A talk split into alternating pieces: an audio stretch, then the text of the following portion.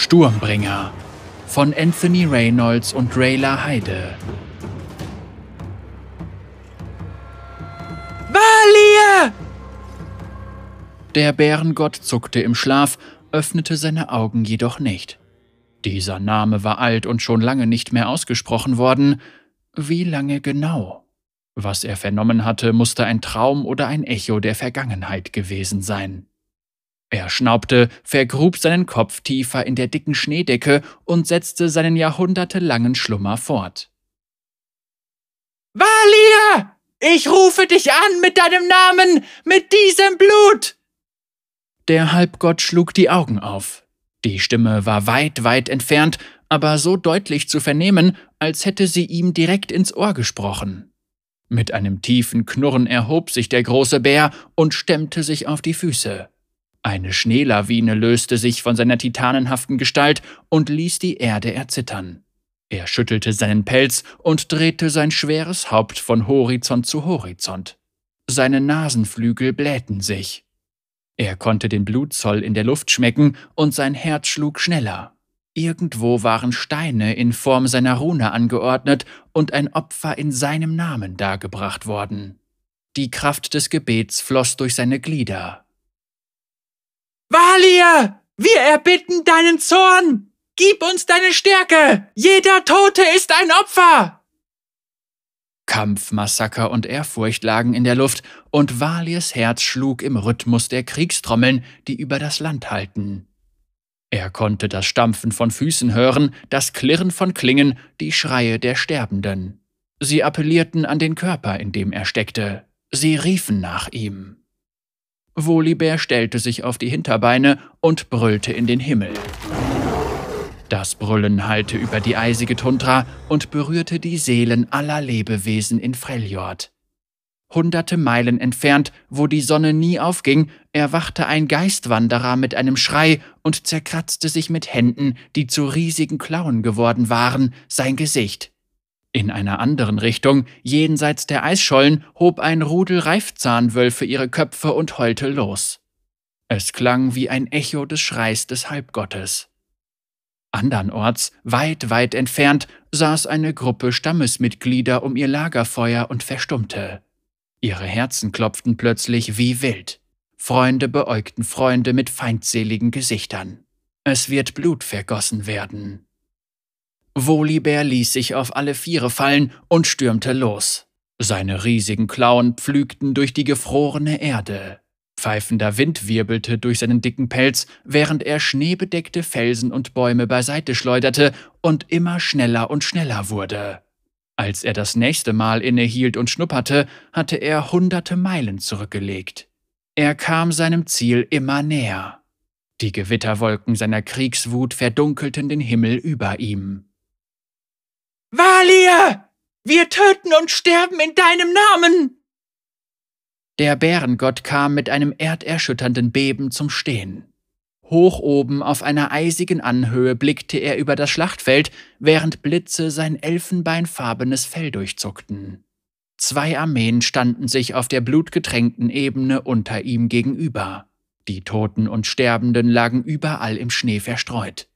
Die Truppen der einen Seite waren deutlich in der Unterzahl, sie schlugen eine verlorene Schlacht. Der riesige Bär schnaufte. Die größere Armee roch merkwürdig. Ihre Soldaten waren in schwarzes Eisen gehüllt und kämpften unter einem roten Banner. Er knurrte, als er begriff, dass sie nicht aus Freljord stammten, sondern Schwächlinge aus einem Land waren, das der Schnee nicht länger beherrschte. Er fletschte die Zähne und ein Blitz zuckte über den Himmel. Er schlug mit einem ohrenbetäubenden Knall mitten auf dem Schlachtfeld ein und schleuderte verkohlte Leichen beider Seiten durch die Luft. Valia! Valia! Volibär richtete seinen wutentbrannten Blick auf die eine, die seinen Namen rief.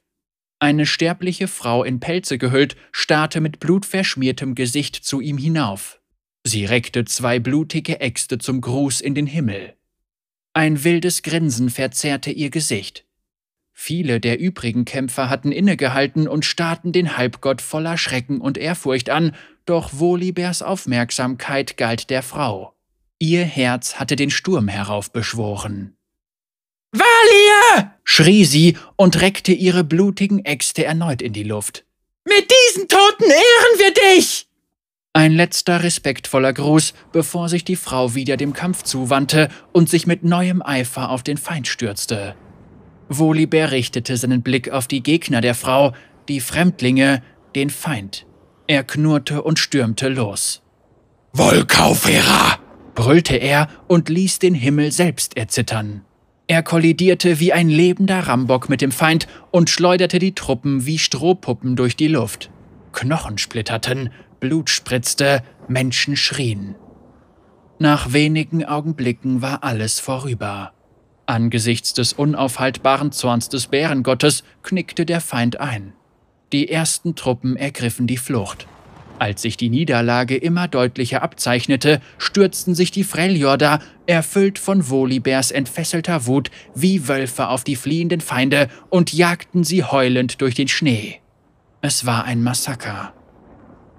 Volibear beobachtete zufrieden das Gemetzel, während ihm Blut aus dem Maul tropfte.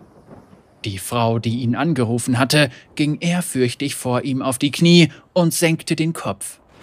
O großer Valir, rief sie. Ich bin Kriegsmutter Raetha, die blutige Hand. Du hast eingegriffen und unser Dorf gerettet. Erst jetzt, da Volibers Kriegslust verebbte, bemerkte er die Höfe und Steinhäuser in der Nähe und seine Augen verengten sich. Er richtete seinen Blick wieder auf die Frau, die vor ihm kniete. Er ragte hoch über ihr auf, Volibär war mindestens viermal so groß wie sie und wurde noch größer, als seine Wut zurückkehrte. Seine allmächtige Gestalt war mit alten Narben und frischen Wunden übersät, und er trug sie voller Stolz. Von seinen riesigen Klauen tropfte Blut.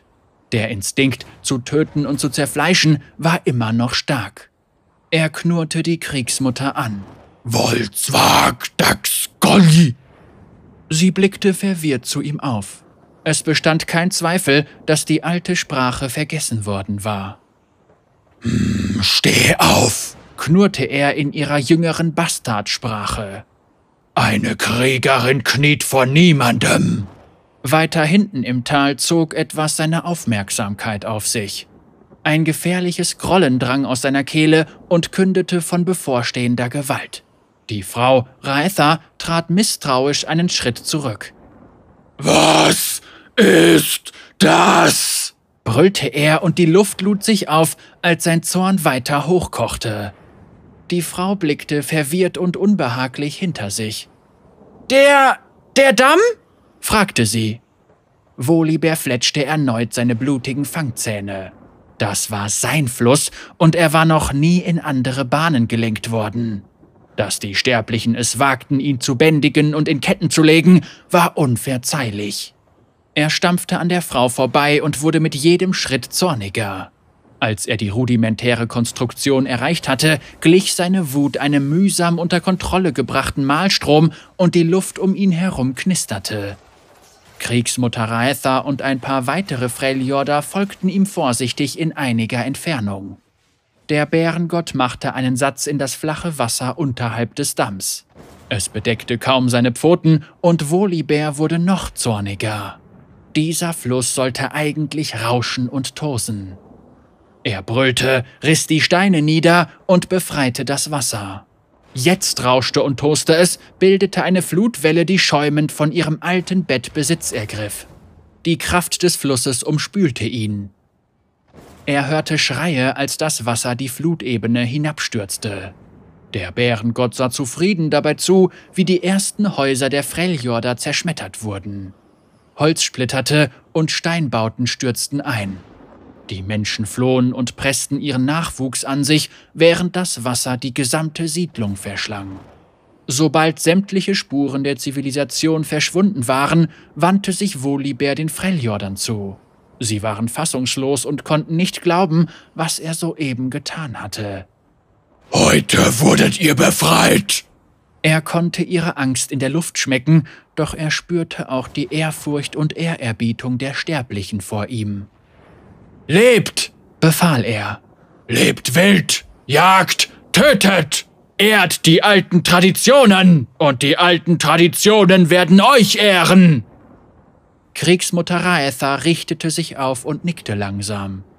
Diese hier hatte den Geist einer wahren Kriegerin, und in seinem unsterblichen Herzen wusste er, dass die meisten anderen ihr folgen würden. Volibear nickte ihr zu und wandte sich dann zum Horizont. Es gab noch viel zu tun.